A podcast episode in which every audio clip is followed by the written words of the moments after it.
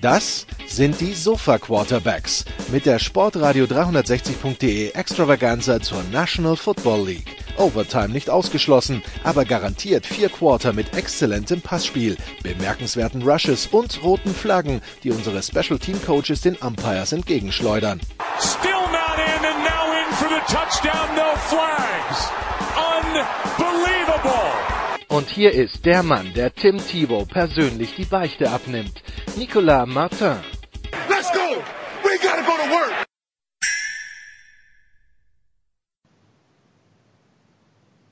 Da sind sie wieder, die Sofa Quarterbacks zur German Football League Woche 5 in den Büchern und Woche 6 mit einigen äh, spektakulären äh, Spielen äh, ja, vor der Tür. Und deshalb wollen wir drüber sprechen. Christian Schimmel von der Draft.de natürlich auch dabei. Hallo Christian. Einen wunderschönen guten Tag. Ja, Christian, ähm, es ist viel passiert am Wochenende. Äh, fangen wir mal ja, zur Abwechslung mal verglichen mit der Big Show fangen wir mit dem Norden an. Ähm, Im Norden auch vier Spiele. Das erste, das war dieses äh, Duell zwischen Kiel und Düsseldorf, den beiden Mannschaften, wo wir denken, dass sie einen Rückschritt gemacht haben, während alle anderen einen Schritt nach vorne gemacht haben und weshalb wir vermuten, dass die Platz sieben oder acht unter sich ausmachen. Wenn dem so ist, dann hat Kiel eine ordentliche Option schon mal genommen auf Platz 7, denn sie haben die Düsseldorf Panther 37-17 geschlagen in einem Spiel, ähm, wo, wo man sagen muss, es auch ja viele Fehler gab. Also beide Coaches betonen permanent, es ist ein, es sind junge Teams, sind Teams, die noch lernen müssen. Und das sieht man dann halt auch an der Fehlerquote, sowohl im Spiel als auch, wenn man sich die Anzahl der Strafen anschaut. 18 kombinierte Strafen für 196 Yards. Ähm, sagen wir es mal so, es war kein Football-Leckerbissen, aber den Kielern wird es egal sein, weil sie haben mit 20 Punkte Vorsprung im direkten Vergleich. Das kommt halt noch dazu. Ähm, also, das ist, das ist für mich das Kernproblem. Wir hatten das ja in der Vergangenheit durchaus äh, durchaus schon mehrfach, dass wir, sag ich mal, zwei oder drei Teams hatten, Nikola, die, sag ich mal, primär für den Kampf um den äh, Klassenerhalt in Frage gekommen sind. Und das Problem ist tatsächlich die Deutlichkeit dieses Sieges, ja. Ähm, und es war natürlich ein fehlerbehaftetes Spiel, aber es war kein komplett katastrophales Spiel. Also ich glaube schon, dass, dass wer auch immer Achter werden wird, dass die sich sehr gut wehren können gegen das, was aus der zweiten Liga kommt. Aber ich meine, du hast das Spiel ja kommentiert. Beide Teams haben sich auch stellenweise unglaubliche Fehler geleistet, ne? Ja, also es war viele, so ähm, 15 Jahre und was mich ein bisschen gestört hat, diese Fehler kamen nicht, also es gab, es gab viele Fehler, die nicht von den jungen Spielern kamen, sondern einfach von Veteranen, von Spielern mit GFL-Erfahrung auf beiden Seiten, ja. Und ich meine, da sind nicht so viele, sind viele Junge dabei, ja. Aber wenn sich ein De Koning 15 Yards abholt, wenn sich ein Abrahamsen 15 dumme Yards ja. abholt, solche Sachen, ja, dann ja. ist halt, Leute, ihr sollt Vorbild sein für euer Team, ja. Und ja. nicht hier erstmal den für zweiten und 25 sorgen oder bei dritten und 30 für den First Down. Ja, das ist halt das Problem, das ich damit hatte. Also wenn ich das gesehen, gesehen hätte, wie jemand, also dieses drittes und 30, 30 Ding und dann halt einen Roughing the Pass oder was, das war, ist gut, dass ich nicht an der Düsseldorfer Seitenlinie war, an dem, äh, an der Kieler Seitenlinie war in dem Moment. Ähm, man hätte mich da vermutlich bis nach Hamburg gehört. ähm, es gab halt mehrere solche Sachen. Ich meine, die, die Düsseldorfer sind rausgekommen mit Wildcat. Das hat gar nicht funktioniert. Die Kieler dachten sich auch, ja, nach vorne spielen ist langweilig. Wir, wir, wir setzen erstmal auf Plays, die parallel zur Line of Scrimmage sich aufbauen und viel Zeit brauchen und haben sich auch erstmal gewundert, dass es eher Raumverlust wurde als Raumgewinn. Und das ging halt die ersten drei Drives auf beiden Seiten so. Und ich muss zugeben, ich habe mir dann noch ein bisschen Sorgen gemacht, dass wenn das Spiel die ganze Zeit so weitergeht, ähm, das qualitativ dann weit hinter den GFL-Ansprüchen liegen würde. Und dann hat sich doch Kiel in Herz gefasst und angefangen nach vorne zu spielen. Und dann lief es auch besser. Also am Ende Kiel 38 Läufe für 217 Yards, 5,7 Yards pro Lauf. Die sind halt irgendwann wirklich über auch müde Düsseldorfer drüber. Passspiel, naja, verbesserungswürdig. 13 von 20, 135 Yards, kein Touchdown, kein Pick. Ähm, wie gesagt, also am Ende haben sie sich über das Laufspiel gerichtet, das eigentlich am Anfang so gar nicht funktioniert hat und die Kölner, äh, die, nee, nicht die Kölner, die Düsseldorfer, ähm, ich kann mich jetzt wahrscheinlich eher nicht mehr in NRW blicken lassen, nachdem ich sie durcheinander gebracht habe, aber die, die, die Düsseldorfer, die irgendwie keine Konstanz in die Offense gebracht haben, obwohl, muss man dazu sagen, die, ähm, äh, die Kieler durchaus also das eine oder andere Problem in der Passverteidigung hatten und sich der eine oder andere Receiver doch sehr frei bewegen durfte, aber Chris Strong hat dann seine Receiver nicht immer gefunden. Und äh, am Ende wurde es auch ein bisschen taktieren, wer macht mehr Punkte für einen direkten Vergleich. Düsseldorf hat mhm. noch mal ein bisschen Glück, weil sie haben zum Ende hin, ähm, als es dann 37-17 stand und sie den Ball mit einer Minute 30 oder so oder zwei Minuten auf der Uhr bekommen haben, nochmal probiert, den Ball zu bewegen, zu werfen, haben die Uhr damit angehalten, haben den Ball abgegeben an, an Kiel. Ja. Und Kiel hat sich dann entschieden abzuknien, statt nochmal auf Punkte zu gehen. Es hätte also, wenn Kiel wirklich ganz böse gewesen wäre und es dann nochmal probiert hätte, einfach zwei, drei Mal in die Endzone zu werfen, ähm, ja. hätte sogar noch höher ausgehen können. Und bei 20 ist schon schwer, weil Düsseldorf muss das Rückspiel jetzt mit 20 gewinnen oder mit 21, äh, um ganz sicher zu gehen. Ähm, bei, bei 27, 28 wäre es natürlich komplett unmöglich geworden. Aber selbst so, Düsseldorf muss das Rückspiel mit 21 gewinnen, schaffen sie das nicht. Ähm, und gewinnen, dann müssen sie hoffen, dass sie noch irgendwie einen anderen schlagen. Oder einen Punkt holen. Oder, oder einen Punkt holen gegen Hildesheim, Köln, ähm, gegen Braunschweig, äh, gegen Braunschweig, Potsdam, Dresden oder Berlin. Äh, verlieren sie gegen die Hurricanes, wird's zappendüster, weil dann bleibt ja. eigentlich nur noch direkt ein Vergleich gegen Köln gewinnen und das wird auch so schon schwer genug. Ja. Ja, das so ist es. Und das ist jetzt erstmal die erste Bestand, Bestandsaufnahme unten gewesen im Norden. Und äh, wie gesagt, die Düsseldorfer spielen schon, das ist schon in Ordnung, was sie machen. Die Niederlage ist halt schon eigentlich einen Takten zu hoch. Ich dachte eigentlich, dass das ein bisschen enger werden wird.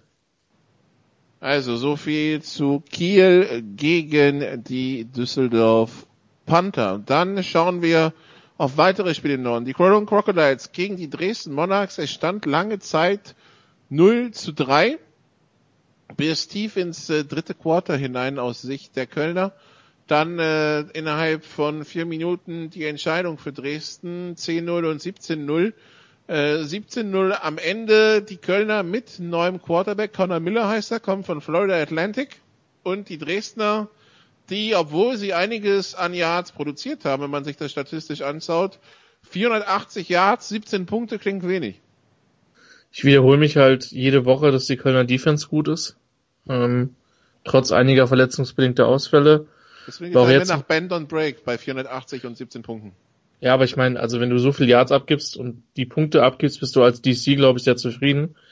Insofern wird der Patrick Köpper durchaus, denke ich, gute Laune gehabt haben, was seine Verteidigung betrifft. Und die Kölner, die ja eigentlich in die Saison mit äh, dem deutschen Quarterback Jan Weinreich gegangen sind und sich jetzt dann doch entschieden hatten, irgendwann vielleicht einen Amerikaner zu bringen. Zumindest ist das, was sie jetzt in der Pressemitteilung kommuniziert haben. Ähm, und jetzt dann mit einem amerikanischen Quarterback, der natürlich noch überhaupt nicht eingespielt sein konnte, ähm, auf den Platz gegangen sind, sah stellenweise sogar gar nicht so schlecht aus.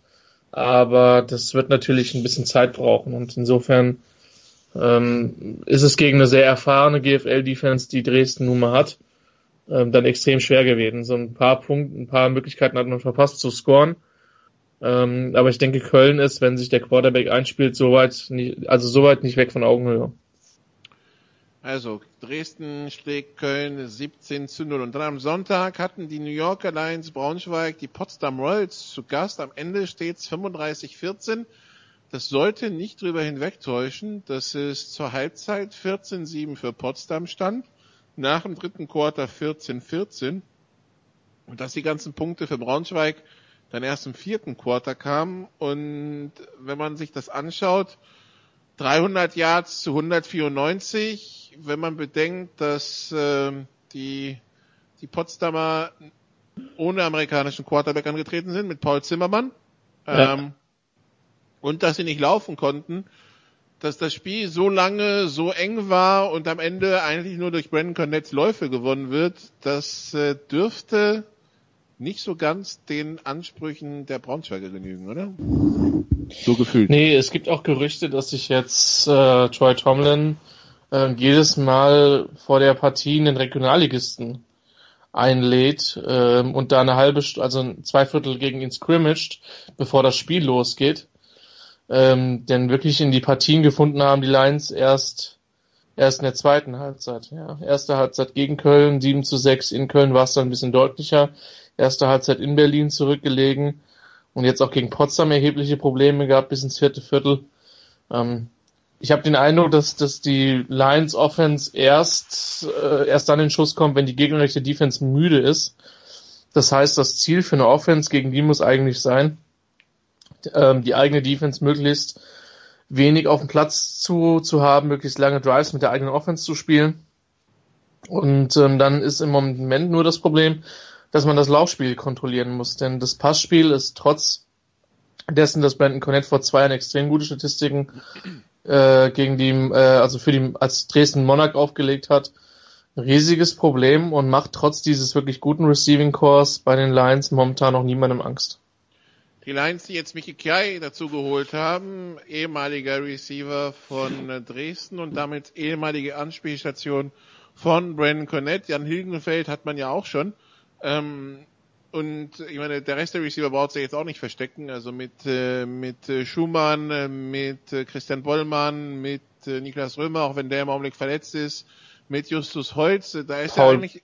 Paul Bogdan, sorry, Bogdan, weil der genau. für Hildesheim ein sehr gutes Jahr hat. Also ich meine, Der- der- die haben der- dann eine da ist ja- Auswahl das- an der- Receivern, das ist der Genau. Hammer, ja. Da, da ist ja eigentlich gutes Personal da. Im Backfield mit äh, McClendon und McCann sollten auch einiges am, an Lauf gehen.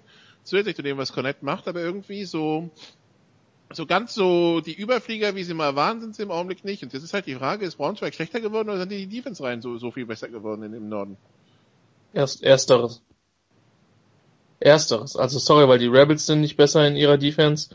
Bei Potsdam bin ich mir nicht sicher. Die Hildesheimer Defense ist allein besser, weil sie von den Namen hat. Gegen die haben sie aber noch nicht gespielt. Die wirklich am meisten improved Defense bis dato ist definitiv die von Köln. Ähm, das ist, das ist, glaube ich, dann die Herausforderung gewesen. Die hat jetzt äh, Frank ähm, Braunschweig schon zweimal gespielt äh, und sich da auch stellenweise sichtlich schwer gegen getan. Außer in dem Spiel in Köln, wo irgendwie Christian Bollmann einen Vertrag mit der Kölner Secondary hat, dass sie den an dem Tag nicht covern dürfen. Ähm, aber an, aber äh, ansonsten, also ich würde schon eher drauf gehen, dass, dass, äh, dass die Braunschweiger wirklich Probleme im Passspiel haben. Und ich bin mal gespannt, wie das in dieser Receiver-Gruppe auch ausgeht, Nicola, weil äh, wir wissen das, jeder Receiver hat vor allen Dingen gerne den Ball in seiner eigenen Hand. Und vermutlich wird man jetzt sehr dankbar sein, dass Nate Morris nicht noch da ist. Ähm, denn sonst, äh, ja, hätte, gäbe es dann nach jedem Snap Beschwerden. Und ich bin gespannt, wie sich das ausgeht. Ich bin ziemlich überrascht, dass die jetzt noch einen Receiver geholt haben, weil die Gruppe ist gut. Ich glaube nicht, dass es per se nur an den Receivern liegt, dass es nicht klappt. Ich meine, es hat die letzten, im letzten Jahr mit, mit Clark auch ein bisschen Anlaufzeit geklappt, aber äh, ge gebraucht, aber es war dann auch relativ gut. Mit Terrio das Jahr vorher wissen wir alle, wie es gelaufen ist, von daher ähm, bin ich schon sichtlich überrascht, dass es da so große Schwierigkeiten gibt. Und ich bin gespannt, ähm, ob dann in, äh, in Braunschweig, ja, wie sich das mit den eigenen Ansprüchen vereinbaren lässt. Denn spätestens, äh, wenn man dann vielleicht gegen Hildesheim so seine Probleme bekommt, denn da werden sie 35, denke ich, scoren müssen, um da eine Chance zu haben. Ähm, wird spannend. Okay, und dann kommen wir zum letzten Spiel im Norden. Die Berlin Rebels hatten in ihrem Ausweichstadion in Wilmersdorf die Hildesheim Invaders mit Casey Terrio and Friends zu Gast. Ähm, am Ende ein Highscoring-Game zwischen beiden, ein 56-41 für die Hildesheim Invaders, die 35 28 zur Halbzeit zurücklagen, kombiniert 950 Yards am Offense, naja, im, im generellen Vergleich für die Woche besserer Durchschnitt, da kommen wir dann im, im Südteil zu, äh, kombiniert ähm, auch 24 Strafen für 206 Yards, auch das gab's äh, in schlimmer. Casey Terrio 24 von 29, 335 Yards, 6 Touchdowns, keine Interception. Wir schreiben also auf, gegen die Rebels Defense hatte Casey mehr Touchdowns als Incompletions. Das äh, ist eine gute Nachricht für Casey Terrio, das ist eine schlechte Nachricht für die Berliner Defense. Casey Terrio does Casey Terrio things, ähm, ja. es ist, der, der Mann ist immer noch unglaublich, zumal er wirklich immer noch auch sehr, sehr gute Beine hat. Und bei Berlin muss man sagen, die Defense hat definitiv nachgelassen verglichen mit den letzten Jahren. Ich bin sehr gespannt, wie man da adjustet. Ähm, das hat Coach Kutschi und seine Trainercrew eigentlich immer gut geschafft. Ich bin sehr gespannt, äh, wie das dort entsprechend äh, passieren wird, denn eins ist klar, sie haben gegen Potsdam ähm, riesige Probleme gehabt. Sie haben gegen, gegen Braunschweig tatsächlich noch mit am besten ausgesehen, wo sie nun in der zweiten Halbzeit Probleme hatten, aber eben auch gegen, äh, gegen Hildesheim jetzt gar nichts machen können, nachdem Köln schon gezeigt hat, dass man die zumindest eine Halbzeit oder fast drei Viertel durchaus ausbremsen kann. Man wird sie nicht komplett stoppen können. Von daher, ähm, Hildesheimer Offensivmaschine läuft weiter, ja, unfassbar viel Talent, was dort vorhanden ist. Und bei den Rebels, also es wird jetzt wirklich spannend um diesen, um diese Playoff-Platzierung 4, 5, 6. Ich sehe schon noch Braunschweig, Potsdam und Hildesheim ein Stück vor den anderen. Vielleicht kann Dresden damit eingreifen. Den ersten, die erste Idee dazu werden wir jetzt am Wochenende sehen. Und dann sehe ich aber per se Dresden, Köln und die Rebels die dann möglicherweise um diesen einen Playoff-Platz äh, sich streiten. Kiel und Düsseldorf sehe ich dann noch ein Stück dahinter. Ähm, aber das wird man jetzt, denke ich, in der nächsten Saisonphase auch entsprechende Antworten bekommen. Was man jetzt allerdings gesehen hat, ist, man kann gegen die Hildesheimer laufen. Die Rebels, äh, Terry Robinson, der Quarterback, 15 Läufe für 121 Yards, ein Touchdown. Andreas Betzer, 16 Läufe für 108 Yards, vier Touchdowns. Ähm, die Hildesheimer, die ja LeBeau angekündigt haben, Joseph LeBeau, den, ähm, den Linebacker und auch äh, Justin Francis, den D-Liner mit Patriots-Erfahrung, die spielen im Augenblick noch nicht. Wenn die irgendwann spielen sollten, die werden auch wahrscheinlich dringend gebraucht, wenn man sich das so anschaut. Ja, denn so werden sie mit der Defense ähm, große Probleme bekommen, spätestens in Playoffs vermutlich schon gegen Kaliber wie Braunschweig und im Rückspiel gegen Potsdam. Und ich meine, das Spiel ist mit 41, 41, glaube ich, ins, ins vierte Viertel gegangen. Also ähm, auch gegen Berlin hat man da sichtlich, sichtlich Schwierigkeiten gehabt. Also, das ist der Norden gewesen. Aber wirklich Kräfteverhältnisse sind schwierig auszuzeichnen, also auszumachen, weil, also ja, Braunschweig, Hildesheim, Dresden relativ vorne weg, aber der Abstand zu, finde ich, zu Potsdam, Rebels Köln ist schwer auszumachen. also Potsdam gehört für mich da oben halt mit rein, wenn sie halt dann noch einen A-Quarterback haben. Zimmermann hat's gut gemacht, finde ich, an dem Wochenende. Also das ist durchaus auch ein relativ smarter Spielmacher und der hat halt jetzt auch deutlich mehr Talent als mit den Adlern vor ein paar Jahren. Von daher ist das durchaus ein deutscher Quarterback, den man auch entwickeln könnte, aber ist halt auch ein sehr guter Receiver und ähm, sollten die noch einen guten A-Quarterback finden auf dem Niveau von Gelfer letztes Jahr, dann wird mit denen auf jeden Fall zu rechnen sein. Die werden, sollten die in die Playoffs kommen, wird es auf jeden Fall sehr unangenehm für Platz. Ich glaube jetzt nicht, dass die noch Erster oder Zweiter werden, muss man nochmal sehen. Aber die werden auf jeden Fall unangenehm, egal wer die im Süden spielen muss. So, wir reden gleich über den Süden. Christian geht mal kurz raus, erklärt dem freundlichen Menschen, der gerade seine Haustür vorbeifährt, dass es auch einen zweiten Gang gibt in seinem Getriebe und dann reden wir über die GFL Süd.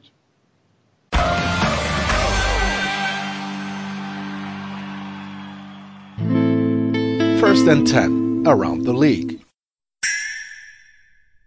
Teil 2 bei den Sofa Quarterbacks. Christian hat den Führerschein des, äh, der Person da eingezogen. Wir können jetzt also weitermachen mit der GFL Süd.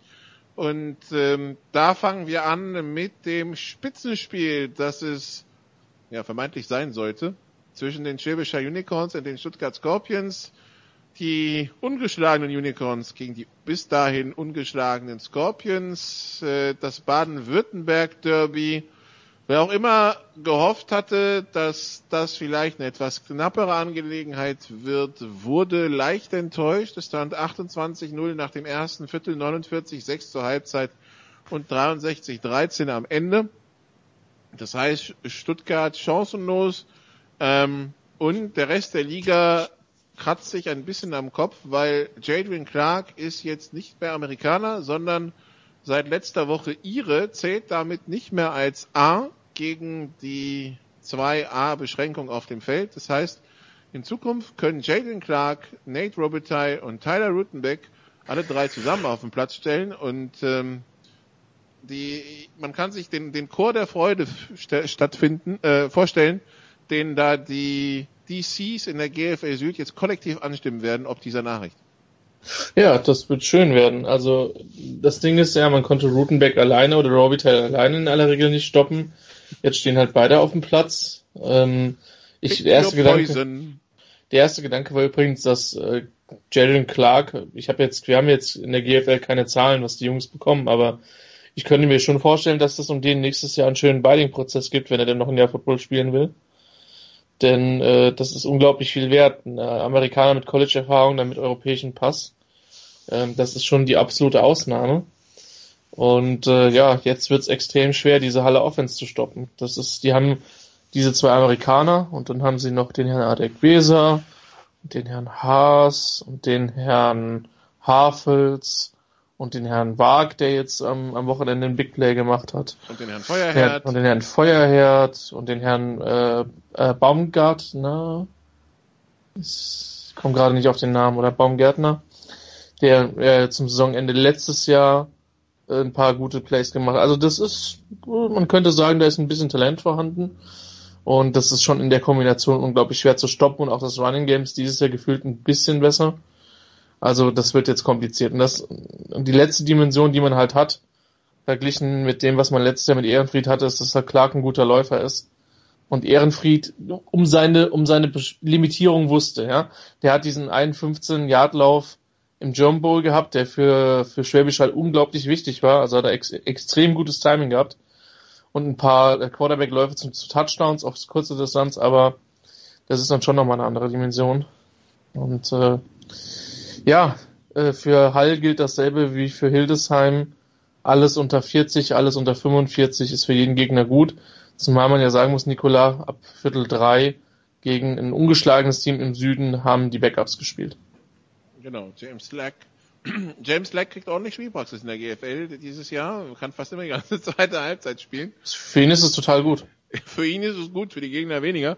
Ja. Ähm, die, die, die, die Scorpions, die in alten Zeiten elf Rusher hatten, ähm, keine Ahnung, wie man auch auf die Statistik dann gekommen ist. Aber ja, wenn wir die, wenn wir die Halle noch ansprechen, einer, der sich macht, wo wir am Anfang der Saison dachten, mh, reicht das, ist der amerikanische DB Shaquille Harry. Genau, also der scheint offensichtlich etwas besser ähm, ja, in die Mannschaft zu finden und hat nach dem ersten etwas problematischen Spiel gegen Marburg schon die Woche drauf äh, sich deutlich verbessert, hatte jetzt am Wochenende sehr, sehr wenig Probleme. Das ist die gute Nachricht für Hall, dass man da wirklich geduldig geblieben ist und dem ein bisschen Zeit gegeben hat. Und ich weiß jetzt nicht, ob er auf dem Niveau von Raheem Wilson ist, der ja den Sprung in die CFL jetzt erstmal geschafft hat. Aber ist ein guter Cornerback und man muss halt sagen, wenn du bei Hall spielst und dann halt so Menschen wie Gary Jäger und Löffler und Alfieri um dich rum hast, ähm, dann musst du dir wenig Sorgen machen. Und dann haben wir noch kein einziges Wort über die D-Line gesprochen. Mit, mit Benton, Kress und, und Bader und KKG. Ähm, ja. Das ist das zweite Problem, wenn man gegen Halt spielt. Das eine ist die Offense, das zweite ist die Defense. Ähm, und dann, ja, hat man schon mal in zwei der drei Phasen vermutlich personell äh, eine schlechtere Besetzung. Und du brauchst einen guten A-Cornerback, wir wissen das. Ja, dafür hat äh, haben die meisten Teams wirklich sehr, sehr gute R-Receiver. Ähm, über einen werden wir gleich noch sprechen, auch auf Kirchdorfer Seite. Aber gut für Harry, dass er sich da so, so gefangen hat. Und äh, der wird auf jeden Fall ein wichtiger Teil dieser Mannschaft sein müssen, denn sonst, sonst wird es schwer. Ähm, spätestens in den Playoffs. Im Süden könnte vermutlich ein durchschnittlicher A-Cornerback reichen, aber in Playoffs brauchst du halt einen sehr guten. Der den gegnerischen besten Receiver dann rausnehmen kann, beziehungsweise das, das nach, nach, in, in einem Idealzustand das, das spielbare Feld für den gegnerischen Quarterback um die Hälfte reduziert. Genau. Das also zu Schwäbischei gegen Stuttgart. Das war der deutsche Meister, der deutsche Vizemeister. Der war auf dem Weg nach Ingolstadt. Äh, Ingolstadt, wo ein viel mit eint. Äh, man hat sich äh, wirklich krasse Duelle in der zweiten Liga geliefert. Ist ein Jahr vor den Ingolstädtern aufgestiegen. Seitdem man gegeneinander spielt, die Spiele in Ingolstadt eigentlich immer eine relativ enge Geschichte. Jetzt also das Spiel äh, in Ingolstadt für Frankfurt. Äh, erste Halbzeit, ne, erste Quarter 0-0. Dann liegt man 0 zu 7 zurück nach einem Interception Return Touchdown. Und ab da gibt man Gas auf Frankfurter Seite. 37-13 der Endstand, drei Touchdown-Catches von Sebastian Sanje, dem äh, finnischen Receiver und äh, Cluley 24 von 37, 348 Yards, 5 Touchdowns und die eben angesprochene Interception, die zum Touchdown zurückgetragen wurde. Wenn das Passspiel so gut funktioniert, dann kann man natürlich drüber hinwegschauen, dass das Laufspiel weiterhin eher durchschnittlich ist. 27 Läufversuche für 96 Yards macht 3,6 im Schnitt, ist okay, aber mehr auch nicht. Naja, es ist nicht gut. Also du willst schon deine vier Yards, idealerweise fünf Yards per Carry haben. Und da ist man in Frankfurt halt weit weg davon. Und das Problem ist halt, und das hat man unter anderem in Marburg gesehen, wenn es darum geht, Spiele in dem vierten Viertel wirklich zu kontrollieren und klar zu machen. Und der Gegner weiß, die können nicht laufen. Ja, wir kommen nochmal in Ball besitzen. Mit gegen München ist es auch stellenweise so, so gelaufen, ja. Und das ist schon insgesamt ein großes Problem für Frankfurt. Ich denke, mit der Passoffense werden sie eine Menge Punkte machen können. Sie haben eine unglaublich talentierte europäische Receiver-Gruppe, auch ein paar junge Deutsche dabei, die dann eine Menge Plays machen. Sandier ist vielleicht der kompletteste von denen, äh, von den Receivern insgesamt auf dem Roster. Also, da sind schon eine Menge Dinge möglich, aber es ist, es wird schon auf jeden Fall zu einem Problem werden. Ähm, und wie gesagt, ich bin jetzt sehr, sehr gespannt, wie das am Wochenende ausgeht ich sag mal so, gegen Halt zu laufen ist prinzipiell immer schwer. Das ist andersrum auch gegen Frankfurt äh, genauso ein Problem. Ich bin wirklich gespannt, wie aggressiv man da callen wird. Das besprechen wir im dritten Teil. Ingolstadt jetzt 0 und 3 nach äh, Heimspiel gegen Hall, Auswärtsspiel in Stuttgart, das man knapp verloren hat und jetzt Heimspiel gegen Frankfurt. Es war jetzt auch nicht das einfachste Einstiegsprogramm, was man im Süden bekommen könnte. Das ist korrekt, wobei andere Mannschaften gegen Frankfurt halt schon deutlich besser ausgesehen haben. Und auch in Hall war man halt völlig chancenlos. Ähm, gegen Stuttgart war man, war der Score für mich enger, als das Spiel war. Ähm, ich denke schon, dass man sich in Ingolstadt effektiv Hoffnung auf Platz 3 gemacht hat. Ähm, aber da wird man, da wird man sich steigern müssen.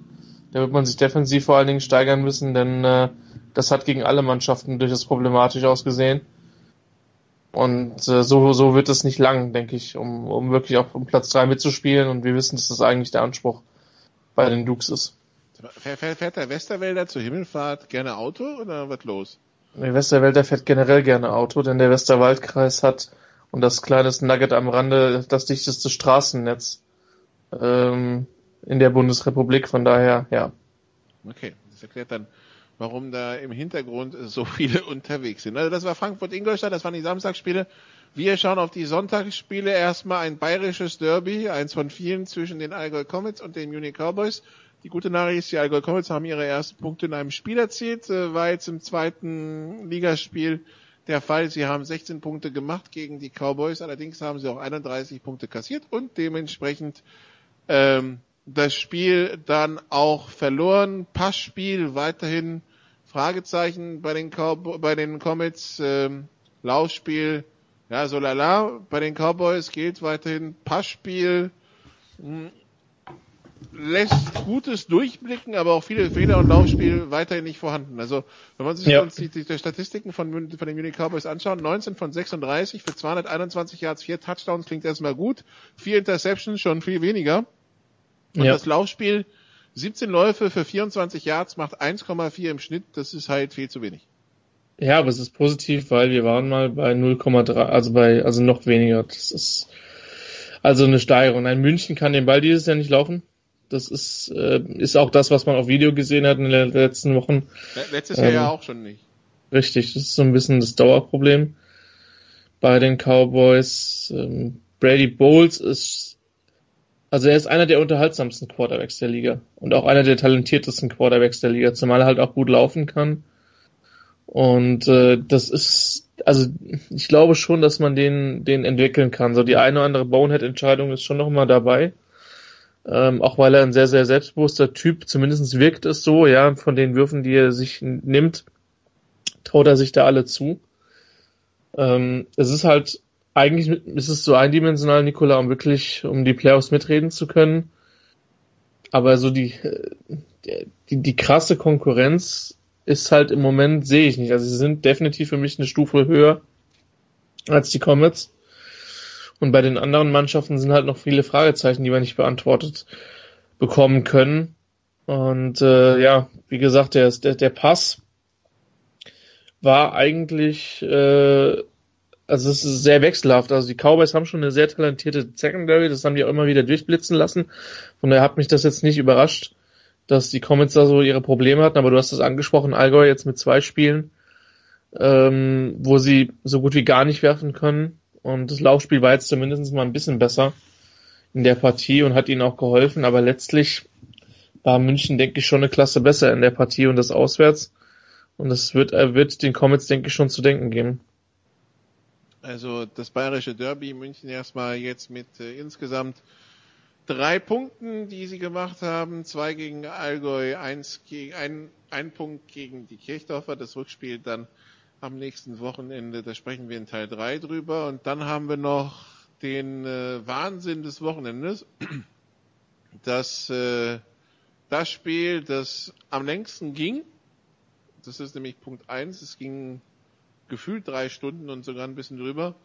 Ähm, und dann das Spiel, das statistisch auch alles, ja, auf, äh, also sämtliche Rekorde hat in der, in der GFL gebrochen hat. Wir reden vom Spiel Marburg gegen Kirchdorf. Am Ende 45 zu 49 für Marburg. 104 Punkte. Kombiniert waren es von beiden Mannschaften 146 Offense Plays für 1186 Yards. Dazu addieren wir noch bitte 26 Strafen für 259 Yards. Tristan McKevin stellt einen äh, GFL-Rekord für den längsten Lauf in der GFL auf, nämlich 99 Yards. Äh, länger geht's nicht von der eigenen 1 in die Endzone. Insgesamt 16 Läufe für 148 Yards. Jacob Sullivan, der, der Quarterback der Marburg Mercenaries, 37 von 50 für 483 Yards, 4 Touchdowns, 3 Interceptions. Hendrik Schwarz, 10 Catches, 193 Yards, 2 Touchdowns. Das war aber nichts verglichen, was auf der anderen Seite durch die Luft passiert ist. Ian Colsty, 28 von 44 für, also von 44 für 444 Yards und 4 Touchdowns. Also wenn das keine, keine Schnapszahl ist, dann weiß ich auch nicht mehr.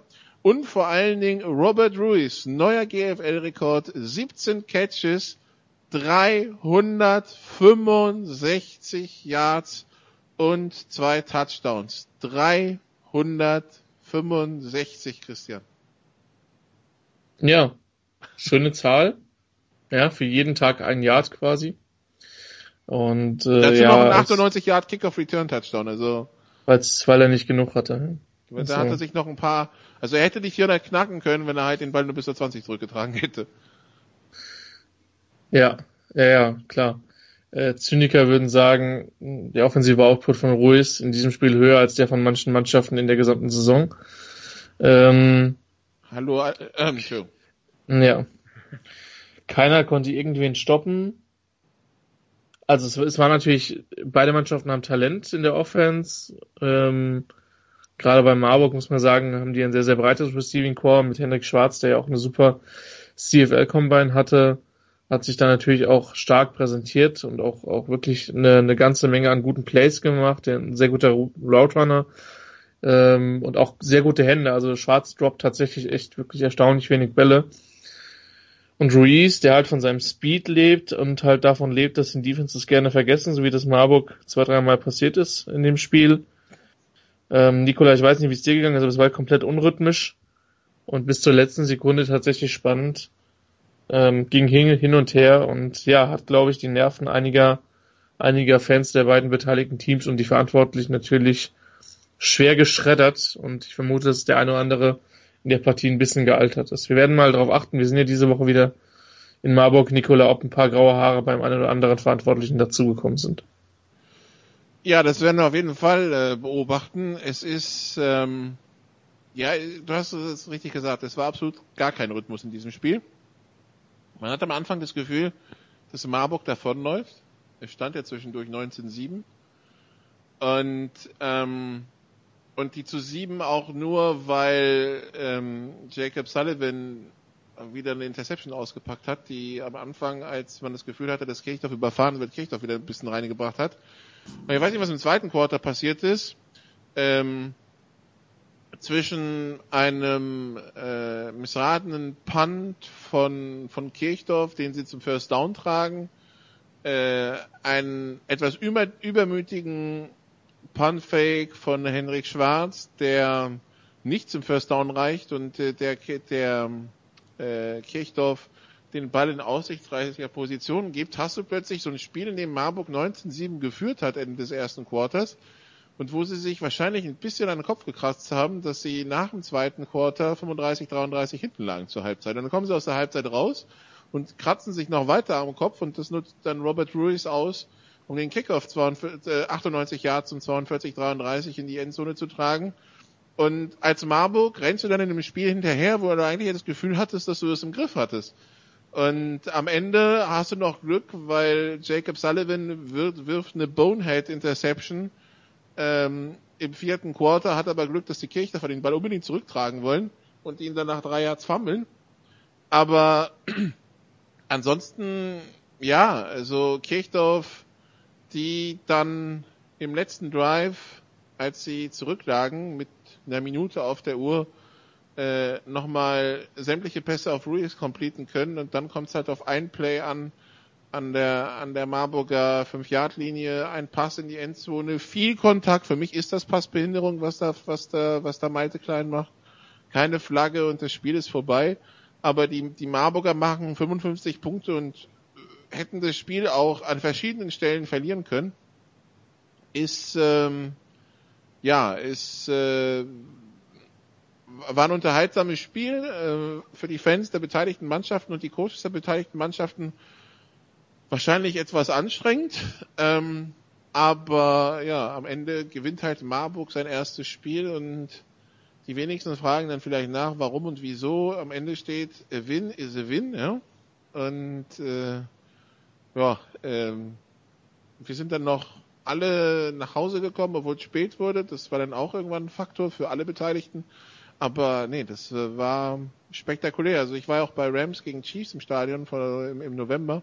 Es war dann qualitativ schon drüber, weil einfach nicht so viele Boneheaded Plays dabei waren und auch sämtliche Fehler. Also die, die, die beiden 15er vom 56er von Kirchdorf im letzten Drive, da fragst du ihn dann auch, wenn du die auf Video siehst, warum musst du den einfach, ein Spieler, der denkst, der, den du, den du geblockt hast, wieso schubst du den nochmal weg nach dem Play, ja? Das ist einfach stupide.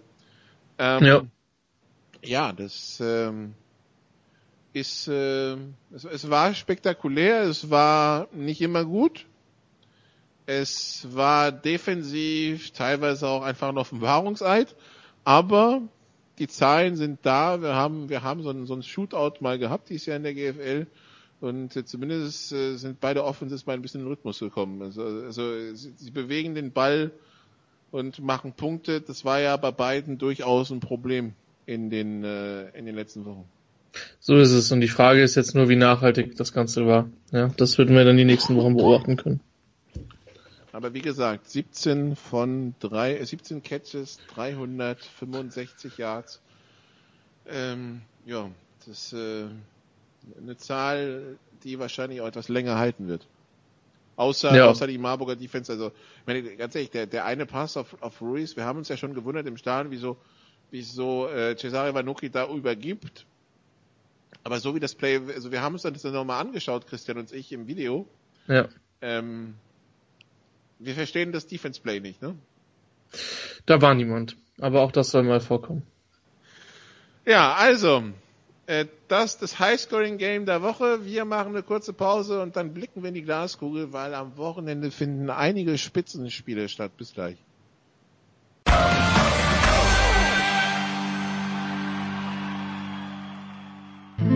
Bringing it home, der 4-Minute-Drill.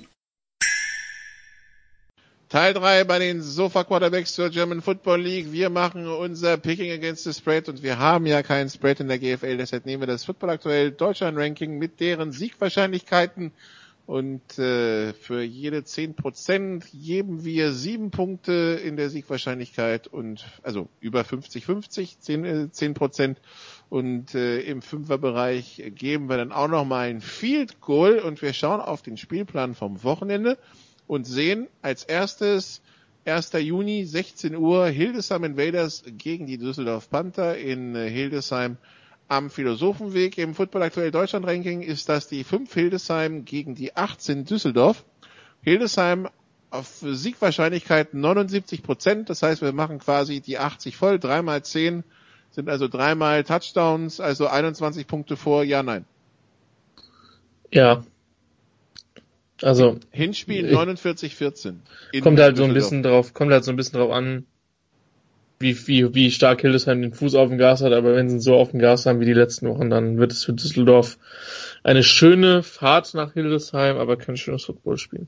49, 17, nicht 14. Das habe ich äh, falsch in Erinnerung. Also, das zum ersten Spiel und ich fürchte auch, dass es jetzt nicht unbedingt zu den spannenderen Spielen am Wochenende gehört, wenn, vor allen Dingen, wenn ich sehe, wie viele Fehler Düsseldorf schon in Kiel gemacht hat. Apropos Kiel, die Kiel Baltic Hurricanes haben die Cologne Crocodiles zu Gast. In der Liste ist das übrigens Kiel die 8 gegen Köln die 15. Ähm, und Kiel ist Favorit 71 Prozent. Das wären zwei Touchdowns laut unserer Rechnung. Also sagen wir so, Nikola, wenn es einen Zeitpunkt geben wird, wo du Köln spielen willst, dann hat Dresden letzte Woche den besten Zeitpunkt erwischt oder Hildesheim. Und das dürfte jetzt so der zweitbeste Zeitpunkt sein. Die Kölner, die mit einem neuen Quarterback angereist sind, aber mit der Defense kann ich mir nicht vorstellen, dass sie viel gegen Kiel zulassen werden. Und dann muss man halt vorne ein bisschen den Rhythmus finden. Ich schätze die, die Dresdner Defense schon stärker ein als das, was was äh, die Baltic Hurricanes da haben. Von daher ist da Kiel, äh, Köln für mich Favorit. Das könnte aber enger werden, als viele denken. Denn, äh, wie gesagt, neuer Quarterback und wenig Zeit zum Einspielen, das wird dann schon, äh, schon eine Rolle spielen. Es wird eine gute Susis Goodwin geben, denke ich mal, für Kiel. Vermutlich, ja. Also das ist, denke ich, ohnehin gerne der Plan, aber ähm, in dem Fall eben durch diese Nicht-Eingespieltheit zwischen Receivern und Spielmacher sollte das nochmal etwas stärker sein, ja. Und die Kölner, die dann äh, diese Woche haben, um sich einzuspielen, nächste Woche geht's dann gegen die Düsseldorf Panther im NRW-Duell der im Augenblick sieglosen. Mal gucken, ob sich das dann übers Wochenende ändert.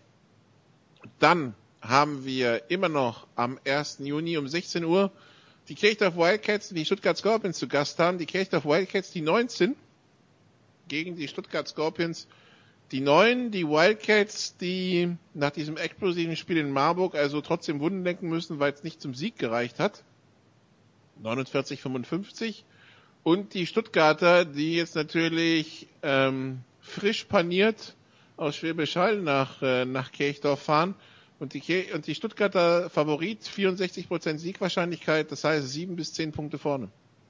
Also nach dem Hinspiel sind die Scorpions doch schon für mich der Favorit. Das das denke ich schon. Zumal, wie gesagt, wir reden von Ruiz, aber Breton, der A, Defensive Back der Scorpions hat den halt relativ, äh, relativ gut rausgenommen in der, in der ersten Partie. Ähm, Cooperwood wird, glaube ich, ein Problem werden für die Wildcats Defense. Das ist der amerikanische Wide Receiver. Ähm, wie es das Laufspiel betrifft, weiß ich nicht. Das haben die Wildcats eigentlich relativ gut abwirken können, haben auch eine sehr, sehr talentierte Defensive Line. Ähm, aber ich glaube schon, dass, äh, dass Stuttgart genügend Waffen hat, um, um die Wildcats da zu attackieren. Aber es ist halt natürlich eine weite Tour, einmal quer durch Süddeutschland. Von daher könnte das schon enger werden. Die sieben Punkte, die die Scorpions da Favorit sind, halte ich für nicht unrealistisch. Dann haben die Munich Cowboys im direkten Rückspiel nach dem Spiel letzte Woche die Allgäu Comets zu Gast. München die Nummer 12, Allgäu die Nummer 20. München Siegwahrscheinlichkeit 70 Prozent, also zwei Scores zur Erinnerung, letzte Woche 31-16 ausgegangen, auswärts auch zwei Scores. Ja, ich finde den Ballpark eigentlich so ganz gut. Weiß nicht, wie es dir geht, aber für mich sind die München aktuell das bessere Team. Man hat jetzt eine Woche Zeit, um Adjustments zu machen und die Mannschaft, die das besser hinbekommt, ähm, hat dann eine gute Chance, dieses Spiel zu gewinnen. Wobei ich jetzt wenn man sich das Ergebnis anschaut, sind die Adjustments auf Seiten der Comets vermutlich etwas größer als auf Seiten der Cowboys. Ich wollte gerade sagen, die Cowboys müssen vor allen Dingen schauen, dass sie nicht nochmal vier Interceptions werfen. Ja. Das dürfte aber ein Tick einfacher sein als den Upstep, den die Comets Offense machen muss. Die Comets, die ja schon auf der eigenen Webseite kritisiert wurden, ähm, wo dann der Spielberichtsschreiber schreibt, dass in der aktuellen Verfassung ähm, die, die Allgäuer Bewerber sind für den Relegationsplatz. Das ähm, und das nach zwei Spielen, ne? Das also, nach zwei Spielen, das, das sorgt bestimmt auch für gute Stimmung in der Mannschaft. Ganz bestimmt, ja. Also die Frage ist, wie, wie hoch ist da der Druck? Und äh, ich sag mal so, wir haben schon öfter mal Mannschaften gesehen, die dann untenrum mitgespielt haben, die sich das vor einer Saison nie hätten erträumen lassen. Ähm, ist ja auch schon mal einem Drittplatzierten so gegangen. Von daher wird man das beobachten müssen. Normalerweise hat Allgäu das Talent, dass das nicht passiert, aber die GFL Süd ist dieses Jahr extrem eng. Es gibt keine Mannschaft, die komplett nach unten abfällt. Von daher muss man da wirklich aufpassen. Dann holen wir die Spitzenspielhupe raus, nämlich äh, Samstag 18 Uhr, zwei Stück. Einmal Nord, einmal Süd. Wir fangen an im Norden, wo im großen Rudolf Habich Stadion in Dresden die Dresden Monarchs, die New Yorker Lions aus Braunschweig empfangen werden. Die Dresden Monarchs, die vier, gegen die New Yorker Lions Braunschweig, die drei. Und laut des Football Aktuell Rankings ist Dresden Favorit mit 55 Prozent. Wenn wir das übersetzen in unsere Punkte, dann sind das drei Punkte und drei Punkte wäre das, was man in der NFL und in den USA generell, also auch im College, an Heimvorteil gibt. Das ist der Unterschied, Heimvorteil, drei Punkte fürs Heimteam. Das heißt, im Grunde genommen heißt das übersetzt Pick'em, das heißt, man kann sich ein Team aussuchen, das das Spiel gewinnen wird. Dresden auf der einen Seite ähm, ja, bisher die beste Defense der Liga. Die Frage wäre, gegen wie viele Offenses haben sie wirklich gespielt? Und Braunschweig, die, das Team der zweiten Mannschaft, der, der zweiten Halbzeit, das heißt aber auch, sie dürfen sich in der ersten Halbzeit nicht in ein zu tiefes Loch buddeln. Ähm, und Braunschweig, das Team, das im Augenblick erhebliche Probleme im Passspiel hat und die Rückkehr von Brandon Connect nach Dresden. Also viele Themen in diesem Spiel.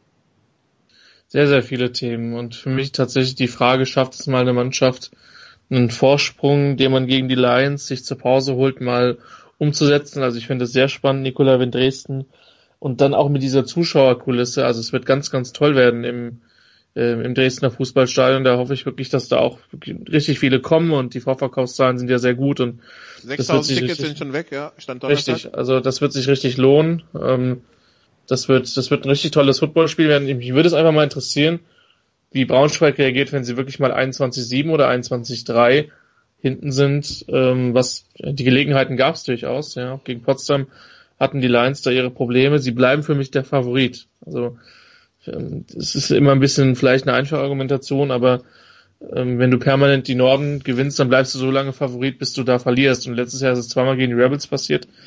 Es hat aber trotzdem gereicht. Das Rückspiel in Braunschweig war sehr, sehr eng und ist dann unentschieden ausgegangen, sehr zur Freude einer bestimmten Berliner Mannschaft, ähm, die dann nach Frankfurt musste.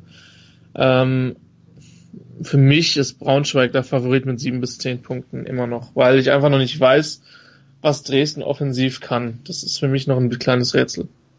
Also für den Berlinern war es egal, was zwischen Dresden und Braunschweig passiert, solange einer gewinnt. Genau. Äh, solange einer gewinnt, war klar, die, Dres die Berliner sind Zweiter. Und äh, der, der, der Nordmeister hat dann halt Heimrecht und der Verlierer muss nach Frankfurt. Die einzige Konstellation, die sie nicht wollten, war unentschieden und äh, weil das hätte bedeutet, dass Dresden Zweiter wird und die Rebels nach äh, Frankfurt müssen und genau das ist dann passiert.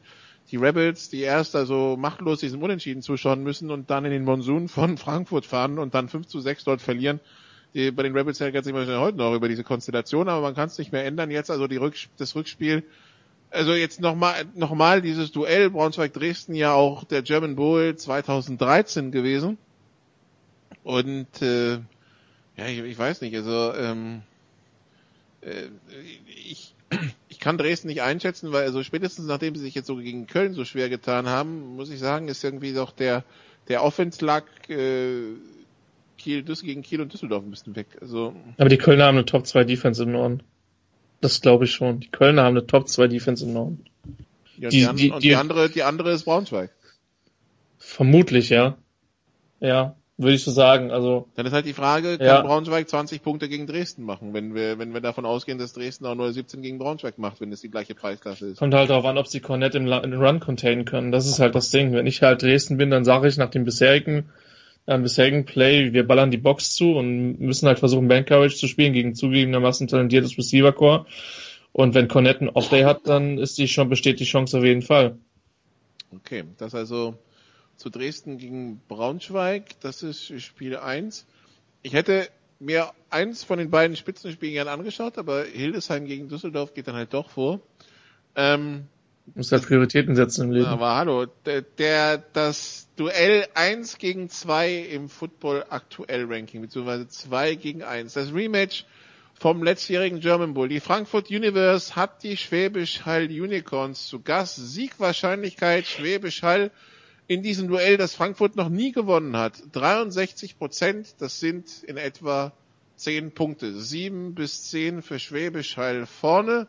Wir haben es gesagt, die Schwäbisch Hall Unicorns jetzt mit äh, nicht mehr einem A-Spieler auf, äh, auf Quarterback, sondern einem I- oder einem K-Spieler, wie man es will, Ire oder Kleeblatt, gegen, mit, mit seinen beiden Receivern, Rutenbeck und Robitaille, gegen eine Frankfurter Defense, die letztes Jahr dagegen Tidwell, Laurie und äh, Quaishi Brown aufstellen konnte und wo Tidwell und Brown nicht mehr dabei sind. Ja. Da hast du die Herausforderung schon wunderbar beschrieben. Also Hall konnte bis jetzt wenig laufen, das ging gegen Stuttgart schon was besser als in den Spielen davor. Aber es ist halt egal, weil die haben unfassbar viel Talent auf, auf Receiver. Sie haben mit Clark einen mobilen Quarterback, der laufen kann. Ich habe einen sehr, sehr großen Respekt für die Defense, die äh, Thomas Kössling für Frankfurt spielt und oder mit, oder sag ich mal, für Frankfurt coacht.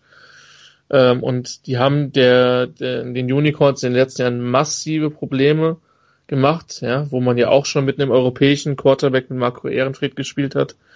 Insofern die Tatsache, dass, äh, dass Rutenbeck und Robitaille da gemeinsam auf dem Platz stehen, ist jetzt nicht komplett neu.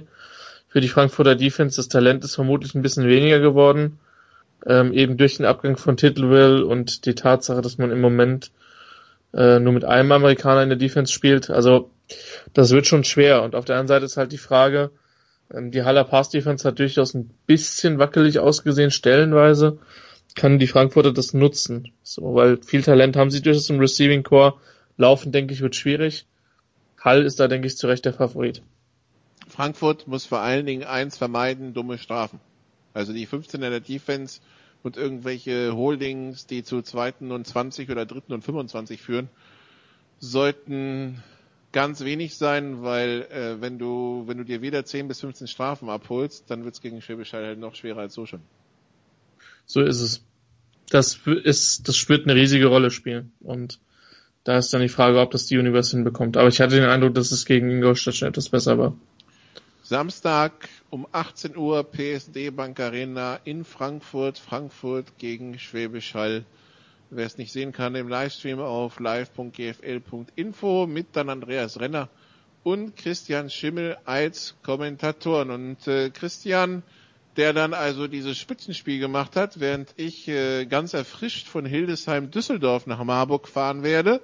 Und da treffen wir uns dann am Sonntag, Christian, so der Plan. Richtig, richtig, richtig, Äh, richtig.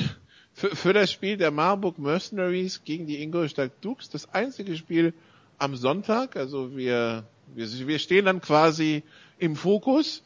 Ähm, die 10 hat die 13 zu Gast, die sieglose 13, müssen wir dazu sagen. Und äh, Marburg 67% Siegwahrscheinlichkeit heißt Pi mal Daumen 10 bis 14 Punkte vor. Ich kann das, ich habe auf das Spiel keinen Read, Nicola. Ähm, Sag mal so, wenn die Defense, was, was wir sagen können, wenn die Defense von Marburg so spielt, wie sie gegen Kirchdorf gespielt hat, wird's lustig. Also wird auf für, jeden die, Fall dann für, wieder- die, für die Defense weniger, für uns. Und es wird halt dann Zuschauer. wieder ein langer Nachmittag, ne? Also, wo es dann hin und her geht. Ähm, für Marburg natürlich schön, dass sie sich da einen so guten offensiven Rhythmus gefunden haben. Ähm, gegen die Wildcats, die Dukes, wie gesagt, bis jetzt zweimal, also gegen die zwei Spitzenteams im Süden mit Frankfurt und Hall. Wobei, wie gesagt, gerade die Frankfurter Nikola, die sind halt durchaus auch schon ähm, härter gespielt worden, könnte man sagen. Ähm, denn als die Universe dann mal ins Rollen gekommen ist, war es dann auch schnell vorbei mit der Dukes Ehrlichkeit und also ohne da jetzt zu große Panik zu schüren, Nikola, die Dukes haben hier, ich meine, das 0 zu 21 gegen Schwäbisch Hall war defensiv nicht so schlecht, aber auch die werden vielleicht ein bisschen auf Alert sein, sofern die in Marburg jetzt verlieren sollten. Äh, Ja, weil ich meine, irgendwann müssen sie halt auch mal anfangen, Spiel zu gewinnen. Ne? Im Augenblick sind sie. Tabellenletzter. Richtig. Ähm, die Woche nach dem Marburg-Spiel geht's nach Allgäu Also wenn sie, Ja. wenn sie in Marburg verlieren, dann ist äh, Mass, Mass, Panikmodus. Mass, Mass, Mass Win in Allgäu. Ja, so ist es. Und Ja, wenn, also- sie, wenn also sie in Marburg gewinnen und dann Allgäu schlagen sollten, dann können sie ja allerdings auch wieder das relativ entspannt angehen und können dann wieder nach oben schauen. Dann kommen erstmal Frankfurt und Schwäbisch Hall, dann hat man es hinter sich gebracht und kann in der Ja. Rückrunde schauen, dass man die Punkte zusammenbekommt, auch gegen die restlichen bayerischen Mannschaften, um dann wieder nach oben zu kommen. Aber, Aber diese nächsten zwei Wochen werden entscheidend sein für die Saison der Dukes. die Saison der Dukes, aber vielleicht auch für die Saison der Comets, ne? Also man hat jetzt mit München eigentlich eine Mannschaft, die man auf dem Papier, wo man sich vielleicht stärker gesehen hätte. Und dann halt, es ist ja nicht komplett auszuschließen, dass wir dann zwei sieglose Teams übernächste Woche gegeneinander haben. Und da ist dann schon wieder richtig Druck, speziell wenn Kirchdorf was gegen Stuttgart holen sollte. Also, das sind jetzt, es ist noch früh in der Saison, man sollte zu vorsichtig sein, da zu früh Urteile zu fällen. Ähm, aber die sag mal Tabelle so, können alle lesen. So, so früh, wie du in der Saison auch sein magst, du bist Woche 5, natürlich, du hast Ja. ja nur drei Spiele gespielt, du bist Woche 5, in der Siegspalte steht immer noch eine Null, ähm, ohne jetzt in Panikmodus verfallen zu wollen, aber das willst du einfach nicht als Mannschaft. Richtig, deswegen wird Ingolstadt, denke ich, sehr, sehr motiviert nach Marburg fahren. Denke ich auch. Und dann werden wir sehen, ich meine, wir wissen von den letzten Jahren, Ingolstadt ist eine Mannschaft, die kann offensiv immer mal explodieren. Richtig, ja. Ja, also Ingolstadt war, zählt für mich zu den launigsten Mannschaften der GFL in den letzten Jahren. Und ich meine, letztes Jahr waren sie auch nah dran. Äh, ich weiß noch, wie, wie Ich glaube, auf frustrierend- dieses Spiel sollten wir Eugen Haft, den Headcoach der Dukes, einfach nicht nochmal ansprechen, sonst werden wir kein gescheites Interview bekommen. Ja, aber wir, wir, wir, kommen doch gerade vom, vom Spiel der Kirchdorf. Ähm, Christoph Riener hatte uns ja schon gesagt, irgendwie, er hätte auch schon schlechte Erinnerungen an das Spiel letztes Jahr in Kirchdorf gehabt, also äh, in, in Marburg gehabt, schon vor dem Spiel. Ja, ja, Also, äh, ja. Da, da Hat müssen sich halt bestätigt. durch, ja. Ich meine, sollen sie die Spiele halt gewinnen, ja, dann haben sie halt, also, dann haben sie auch nicht eine, eine, so eine schlechte Erinnerung als Interview danach. das ist für einen Kommentator sehr, sehr einfach gesagt. Ja. Weil es Ja, einfach so einfach ist. ja, ja, es ist halt immer noch ein Gegner auf dem Platz. Ich möchte an der Stelle nicht Sartre zitieren, der das über den Fußball gesagt hat, aber du weißt, dass die Anwesenheit der gegnerischen Mannschaft sehr, sehr alles, alles kompliziert, alles verkompliziert. Ja, das, ähm, ich, ich muss an einen Absteiger von ein paar Jahren denken, der eigentlich in der GFL geblieben wäre, wenn die blöden Gegner nicht gewesen wären. Ne? Aber gut. Traurig, ja. Das, das, das nur am Rande. Gut. Alle Spiele, wie gesagt, also wer in Dresden und Umgebung ist oder in Frankfurt und Umgebung, sollte auf jeden Fall dort in die Stadien gehen. Natürlich auch gilt das für die für die anderen Standorte, sowohl ähm, Kiel als auch München als auch Kirchdorf und natürlich Hildesheim. Bei Hildesheim müssen wir ein bisschen aufpassen, weil die haben äh, beim letzten Heimspiel schon quasi volles Haus gehabt. Da passen halt nur 1300 rein und eigentlich war das Ding schon voll. Also da vielleicht ganz besonders früh hinfahren, wenn man hin will. Ähm, ansonsten und natürlich auch Marburg nicht vergessen, dahin, wer es nicht sehen kann, alle Spiele wie gehabt im Livestream unter live.gfl.info oder beim Dresden-Braunschweig-Spiel tatsächlich auch im Livestream vom MDR, vom Mitteldeutschen Rundfunk, ähm, äh, bei Sport im Osten dementsprechend auch verfügbar. Das sind die Bilder von Radio Monarchs mit eigenem Kommentar dann. Ja. Äh, kann man sich auch mal anschauen. Ja, dann war es das von uns für diese Woche. Äh, Christian, viel Spaß in Frankfurt. Wir sehen uns Sonntag in Marburg und So ist es. ähm, ja, können nur sagen, liebe Hörer, bleiben Sie uns treu. Nächsten Donnerstag dann wieder die Big Show. Nächste Woche wieder die Sofa Quarterbacks German Football League. Machen Sie es gut. Bis zum nächsten Mal. Ciao. You did what you had to do and you won the game. Das waren die Sofa Quarterbacks mit der Extravaganza zur National Football League auf Sportradio 360.de. Wenn Sie Fragen, Anmerkungen, Gegenbeispiele haben, schreiben Sie uns entweder auf unserer Facebook-Seite über unseren Twitter-Account at Sportradio 360 oder direkt an steilpass at Sportradio 360.de. Great job, guys. Und versäumen Sie nicht unsere nächste Big Show jeden Donnerstag neu auf www.sportradio360.de. One day at a time. Keep getting better as a football team, and we'll see what happens.